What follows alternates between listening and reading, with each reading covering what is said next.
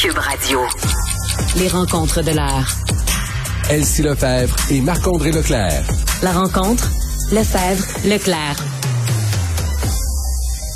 C'est l'heure de la chronique euh, politique avec euh, Marc-André Leclerc. Marc-André, bonjour.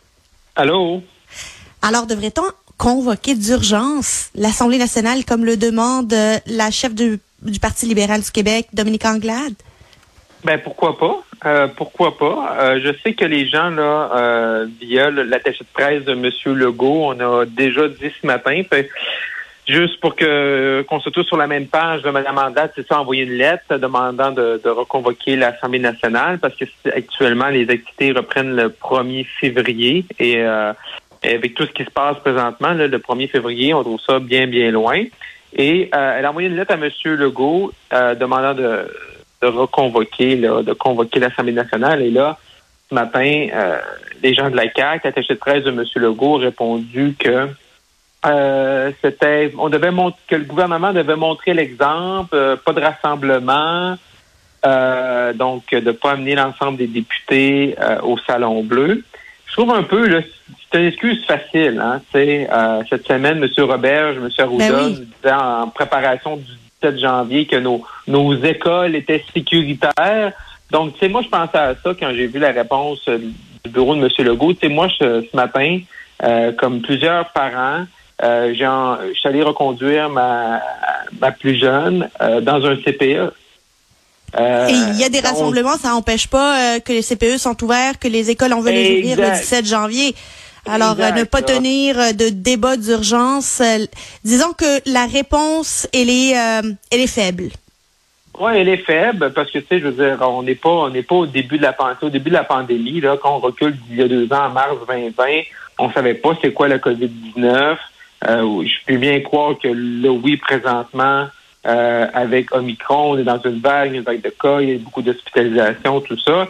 Mais euh, c'est c'est le bordel dans nos hôpitaux. Mais je pense qu'on pourrait euh, réouvrir. On n'est pas obligé d'avoir 100% des députés. Euh, ils sont tous vaccinés à ce qu'ils ont dit. Ils sont tous capables de porter un masque qu'ils ont fait cet automne. On pourrait peut-être amener 25, 30, 40% des effectifs répondre aux questions. Euh, mais c'est pas la première fois hein, que la CAC comme ça démontre euh, son peu d'appétit pour la démocratie durant la, durant la, la pandémie. Et ça, je pense que ce n'est pas. Euh, à un moment donné, il faut sois capable de te surélever, là, t'élever par-dessus ça et de, de laisser la démocratie aller. Je pense que ce serait que rentable d'avoir des questions, d'avoir des débats, parce qu'il y a beaucoup de confusion dans ce qu'on voit, euh, dans les consignes, dans les approches qui sont prises. C'est que des députés de l'opposition posent des questions. Je pense que ça pourrait être que salutaire pour les gens du gouvernement. En même temps, on n'a pas vu le premier ministre depuis le 30 décembre quand il nous a annoncé la mise sur pied du, du couvre-feu, la fermeture des restaurants et finalement le début de, du, de certains reconfinements. Et il y a des questions qui sont légitimes, qui sont posées par la population, qui sont posées par les oppositions. Mais les oppositions, on dirait qu'elles viennent de se réveiller aujourd'hui. Elles étaient pas là euh, durant les dernières semaines. On les a pas beaucoup entendues dans les derniers jours. Elles viennent de se réveiller aujourd'hui. Puis là, le gouvernement dit on pas le temps, euh, on n'a pas de temps à aller répondre à des questions euh, puis de faire une période de questions parce que ce n'est qu'une période de questions, une séance extraordinaire. Et euh, on, a d'autres chats à fouetter, mais à qu'est-ce qu'on est capable, qu'est-ce qu'on est prêt à sacrifier dans nos institutions démocratiques avec cet argument-là? Je suis pas sûre que c'est un argument qui est très solide.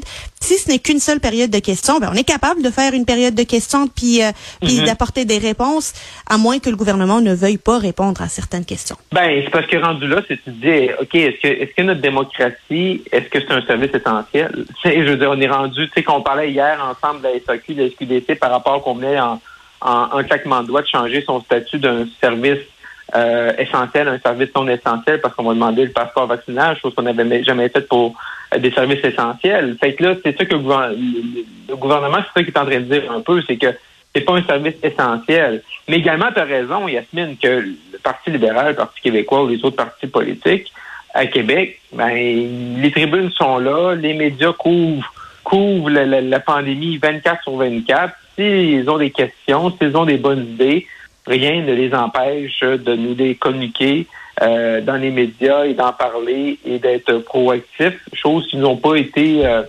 fait euh, beaucoup depuis là, le, le nouvel an. Et même chose, tu as raison aussi de soulever la, euh, l'absence, entre guillemets, de M. Legault.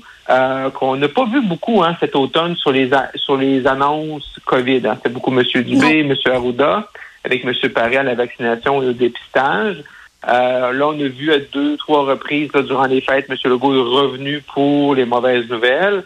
Euh, là, ça veut également, c'est de voir un peu sur quoi la stratégie de la CAQ, c'est qu'est-ce qu'ils font. Qu'ils continuent à exposer M. Legault dans le cadre de la COVID ou ils vont essayer de sortir sur d'autres annonces, malgré que présentement, faire d'autres annonces que la COVID c'est un peu difficile dans ce début d'année. Mais je pense que le, pour le gouvernement, je pense que présentement, ce qui est le plus important, au-delà de faire des annonces, c'est peut-être de prendre un temps d'arrêt, de prendre une petite pause. De toute façon, là, les mesures sont en place. Euh, le réseau de la santé, on sait qu'on a des enjeux avec 20 000 travailleurs de la santé, mais de faire une petite pause, puis voir, OK, c'est quoi notre plan de match, c'est quoi notre stratégie, euh, comment on peut mieux communiquer, euh, où est-ce qu'on priorise nos efforts? Pour vraiment arriver un peu là avec avec une vision d'ensemble pour les deux, trois prochains mois, au lieu d'arriver un peu à la pièce comme on le fait présentement. Marc-André, là, je vais, je vais être un petit peu machiavélique, là, mais tu sais, on est en... Allez, vas-y, vas-y, vas-y. Penses-tu que le gouvernement, ce qui craint plus que les questions qui pourraient être posées, c'est un barrage de la part de toutes les oppositions pour dire, Monsieur Arruda, est-ce qu'il est encore l'homme de la situation? Hein? Changez-le. Puis là, cette question-là, ils sont pas prêts à y répondre. Ils ne veulent pas hein? avoir à répondre à cette question-là dans le feu de l'action de l'Assemblée nationale. Penses-tu que c'est vraiment ça qui, qui est finalement le, le, le, le petit caillou dans le soulier du gouvernement? Ils veulent pas se mettre devant un Kodak et faire dire est-ce que Dr Arruda est l'homme de la situation? Et les oppositions, c'est ce qu'elles cherchent à faire. Ben, je pense pas que c'est le seul élément pour lequel ce matin ils ont dit non de convoquer l'Assemblée nationale avant le 1er février. Mais c'est sûr que dans les prochaines semaines, tu touches un bon point, Yasmine, c'est que dans les prochaines semaines, ça va être une question. C'est parce qu'à la fin, là, moi, ce que j'entends, il y a beaucoup de gens qui, aiment encore M. Legault, qui adhèrent encore euh, OK, il n'y avait pas le choix. On entend ça? Il n'y avait pas le choix de faire des annonces. Il n'y avait pas le choix d'en venir avec fermer les écoles, fermer les restaurants, tout ça. Il y a des gens qui achètent ça, mais quand ces mêmes personnes-là, tu leur parles de M. Arruda, ah, lui, c'est ah, ben fini, lui, c'est fini, lui, il faut qu'il s'en aille, on n'est plus capable. OK, ouais, mais lui, là, le M. Arruda en question, que vous êtes plus capable de voir en peinture, il y a un patron. Et c'est François Legault. Et c'est le seul qui peut lui dire, c'est fini, merci, merci bonsoir. C'était merci. c'est sûr que pour l'opposition, présentement, c'est une question à te poser. Est-ce que tu veux... moi, si j'étais l'opposition, puis je regarde l'année électorale, je me dis, peut-être que j'aimerais mieux être en élection, puis que être en débat durant l'élection l'automne prochain, puis que M. Arruda soit encore là. Parce que là, tu peux lui mettre, lorsque ça compte, lorsque l'attention est là, lorsque les gens seront encore, peut-être encore moins capable de voir M. Arruda en peinture, que là, tu te dis, hey, tu l'as gardé en poste pendant toute l'année 2022, voici ce qu'on est rendu, voici ses contradictions. Euh, fait que, peut-être pour les partis d'opposition, également, il y a un intérêt à garder M. Arruda en place. Ben, politiquement, euh, oui, il perdrait à perdre Dr. Arruda, mais le gouvernement aussi se dit probablement que c'est trop tôt de perdre Dr. Arruda parce que euh, c'est, premièrement, on est en crise. Deuxièmement, ben, mm-hmm. si on a quelqu'un à sacrifier dans l'équipe avant les élections, ils veulent pas avoir à sacrifier quelqu'un de politique, vaut mieux sacrifier un fonctionnaire. Euh, donc, euh, tu sais, les, les, partis d'opposition, ils veulent pas non plus sortir cette cartouche trop tôt puis que ça sombre dans l'oubli. Donc, c'est tout un jeu politique qui se fait actuellement qui est super intéressant. C'est un gros jeu, mais je veux dire, moi, personnellement, comme citoyen, comme, comme contribuable, comme Québécois qui vit, qui a des enfants à, l'école, dans un CPE, qui travaille, je me dis, moi, je veux qu'on en sorte. Puis quand je vois M. Arruda, puis les conseils qu'il donne, puis les orientations, moi, ça m'inquiète pour le futur. Fait, euh, ce qu'on vient de dire tous les deux, c'est vrai qu'il y a des a des aspects politiques et tout ça. Ça va prendre un peut-être un agneau sacrifié. Tu veux pas que ce soit ton ministre de la Santé, tu veux pas que ce soit un ministre X, Y, Z. C'est mieux que ce soit quelqu'un qui est non élu, qui n'a pas sa pancarte, sa face euh, sur une pancarte euh, à l'automne prochain.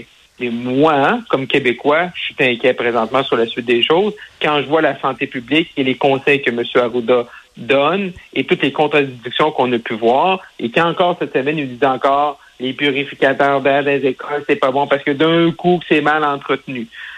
ça, là, tu peux dire ça sur tout et rien. T'sais, on c'est une tempête de neige puis 35 cm, euh, comme on annonce dans certains coins au, Québec, on peut dire on va pas déblayer les rues parce que ça crée un faux sentiment de sécurité. Fait que d'un coup, quelqu'un sort de chez eux, puis il pense que les rues sont déblayées, puis finalement, il y a un coin de rue qui est pas fait, ben là, on va pas déblayer. Mais c'est ça, c'est ça le, le, le, rationnel de M. Arruda. Puis je pense que cette semaine, il y a beaucoup de gens, puis ça, je l'ai entendu, qui sont plus capables d'entendre ce genre de Ouais, mais là, son même, son place mal. C'est tout le temps, tu sais, euh, viser là, c'est le plus bas. Là. tout le temps, on vise tout le temps là, qu'on va être des cabochons. Pour Québec, on n'est pas capable de servir de purificateur d'air euh, intelligemment dans nos écoles. Ben, on n'a pas de purificateur d'air, on n'a pas de PCR, il n'y a pas de test rapide. Il y en manque des affaires, mais il y a une, une déclaration aujourd'hui du ministre Duclos qui, euh, mm-hmm. qui amène tout un débat. La vaccination obligatoire qui va venir par oui devoir s'imposer par elle-même. Qu'est-ce que tu en penses? Est-ce que c'est une, premièrement, politiquement, est-ce que c'est une déclaration qui, c'est un ballon qu'on voit comment le monde réagisse? Et deuxièmement, est-ce que c'est quelque chose qu'on va devoir finir par installer? Ben, M. Duclos, tout d'abord, va devoir faire attention. Puis Yasmine, je sais aussi que tu as travaillé dans le domaine politique, tu as accompagné des ministres.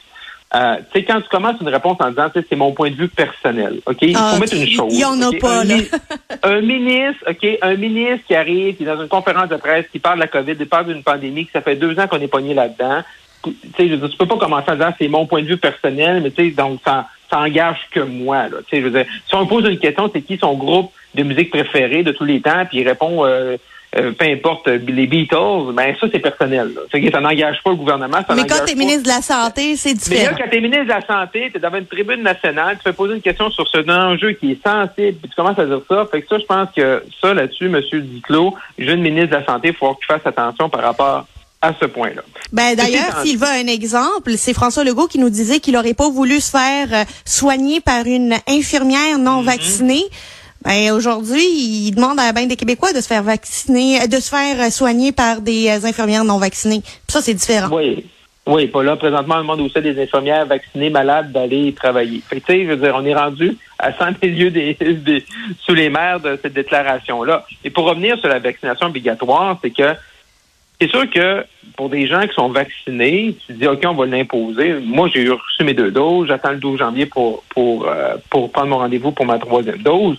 Moi, le même matin qui dit, vous devez être doublement, triplement vacciné, je suis doublement et je vais l'être triplement. Fait que, moi, personnellement, ça me, me touchera pas. je peux bien dire oui, puis les gens à la maison qui sont allés des non-vaccinés vont dire ben oui, c'est comme les, nos influenceurs perturbateurs. On voudrait qu'ils qu qu qu qu passent leur vie en prison parce que c'est comme un peu un, soulagement de, voir que des gens qui, ont mal agi vont, payer.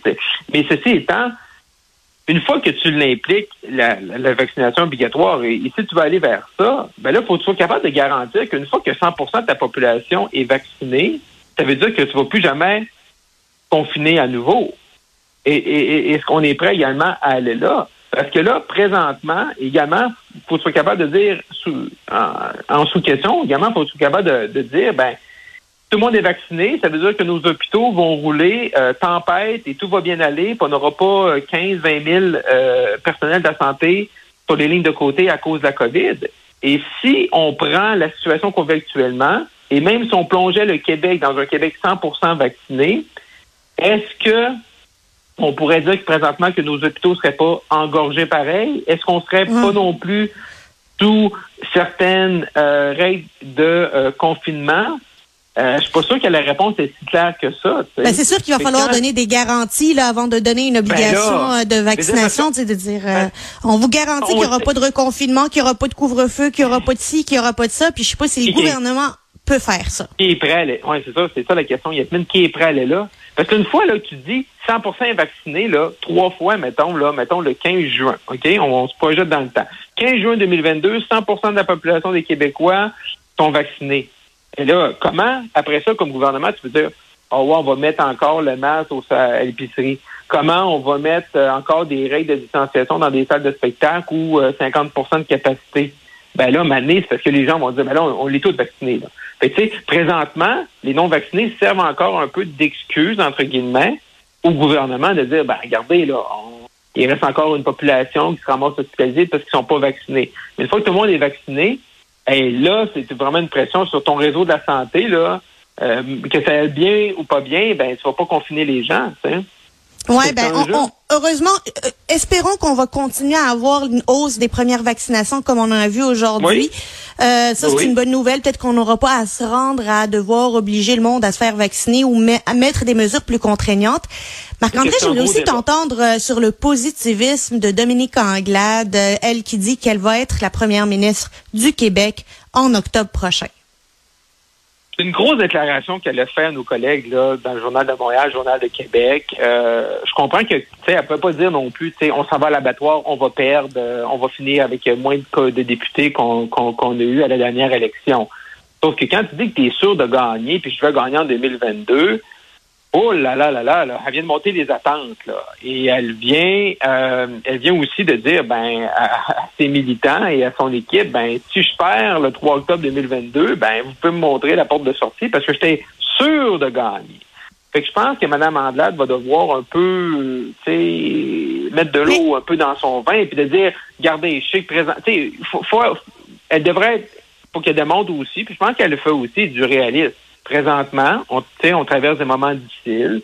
Je crois que j'aurai la meilleure plateforme, la meilleure équipe, euh, une élection, tout ça. Mais après ça, de dire que je suis sûr de gagner, je pense que tout le monde qui ont, qui ont mangé leur Loops, là, en lisant le journal, en lisant cette déclaration-là, se sont étouffés, là, cette semaine, on dit, hier matin, on dit, oh, bobo, OK, là, on n'est pas sur la même planète. Et ça, je suis pas sûr que ça la sert bien en termes de crédibilité par rapport à la politicienne qu'elle est.